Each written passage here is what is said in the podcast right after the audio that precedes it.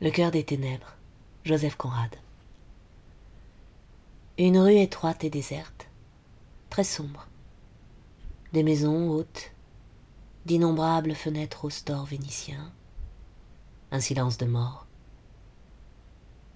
De l'herbe qui poussait entre les pavés, d'imposantes portes cochères à droite et à gauche, d'immenses et lourdes portes aux doubles battants entr'ouverts. Je me suis glissé par un de ces entrebâillements. J'ai gravi un escalier balayé, sans tapis, aride comme un désert. Et j'ai ouvert la première porte que j'ai vue. Deux femmes, une grasse et une mince, étaient assises sur des chaises paillées et tricotaient de la laine noire. La mince s'est levée et s'est dirigée droit sur moi, les yeux toujours baissés sur son tricot et juste au moment où je songeais à m'écarter de son chemin comme devant un somnambule, elle s'est arrêtée et m'a regardé. Elle portait une robe saillante comme un fourreau de parapluie. Et sans un mot, elle tourna les talons pour me conduire dans une antichambre. Je donnai mon nom et regardai alentour. Une table en bois blanc au milieu, tout autour des chaises très simples rangées le long des murs. À un bout, une grande carte brillante portant des indications de toutes les couleurs de l'arc-en-ciel. Il y avait beaucoup de rouge, une couleur toujours réconfortante à voir parce qu'on sait que là s'accomplit du vrai travail. Un fichu paquet de bleu, un peu de vert, des traces d'orange.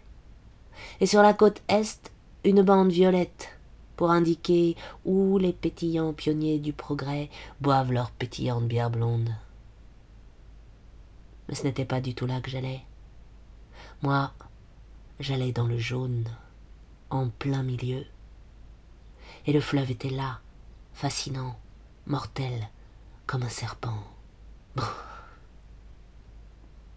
Une porte s'est ouverte, laissant apparaître une tête de secrétaire à cheveux blancs, mais à la mine compatissante, et un index maigrichon m'a invité à pénétrer dans le sanctuaire. La lumière y était chiche, et au centre trônait un lourd bureau. De derrière ce monument émergeait une impression plutôt qu'un homme. C'était pâle et rond, et ça portait redingote. C'était le grand homme en personne. D'après moi, il mesurait cinq pieds six pouces, mais d'une poigne d'acier il contrôlait je ne sais combien de millions. Il m'a, je crois, serré la main, a vaguement murmuré quelque chose, trouvé mon français satisfaisant. Bon voyage. Environ quarante-cinq secondes après, j'étais de retour dans l'antichambre, avec le secrétaire compatissant qui, plein de tristesse et de commisération, me fit signer certains documents je m'engageais, semble-t-il, entre autres choses, à ne trahir aucun secret commercial. Eh bien, ce n'est pas dans mes intentions. Je commençais à me sentir vaguement mal à l'aise. Vous savez que je n'ai pas l'habitude de ce genre de cérémonie.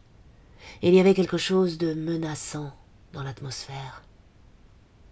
Je me donnais l'impression d'avoir été attiré dans un complot, je ne sais pas, quelque chose de pas tout à fait régulier et je fus content de sortir.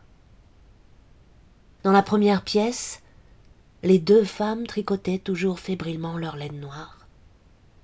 Des visiteurs arrivaient et la plus jeune faisait la navette pour les introduire. La vieille restait assise sur sa chaise. Ses pantoufles plates en lisière étaient calées contre une chaufferette, et sur ses genoux reposait un chat. Elle portait sur la tête une espèce de coiffe empesée, elle avait une verrue sur une joue, et des verres cerclés d'argent en équilibre au bout du nez. Elle me jeta un coup d'œil par-dessus ses lunettes. Ce regard rapide d'une indifférence placide me troubla. C'était autour de deux jeunes à l'air sot et ravis, et elle leur jeta le même coup d'œil, empreint de sagesse imperturbable. Elle semblait tout savoir d'eux et de moi. Un sentiment sinistre me submergea. Elle semblait un oiseau de mauvais augure. Quand j'étais là-bas, il m'est souvent arrivé de repenser à ces deux-là, les gardiennes de la porte des ténèbres, qui tricotaient de la laine noire, comme pour un linceul bien chaud. L'une qui introduisait inlassablement dans l'inconnu, et l'autre qui scrutait de ses yeux usés et indifférents les visages ravis et sots.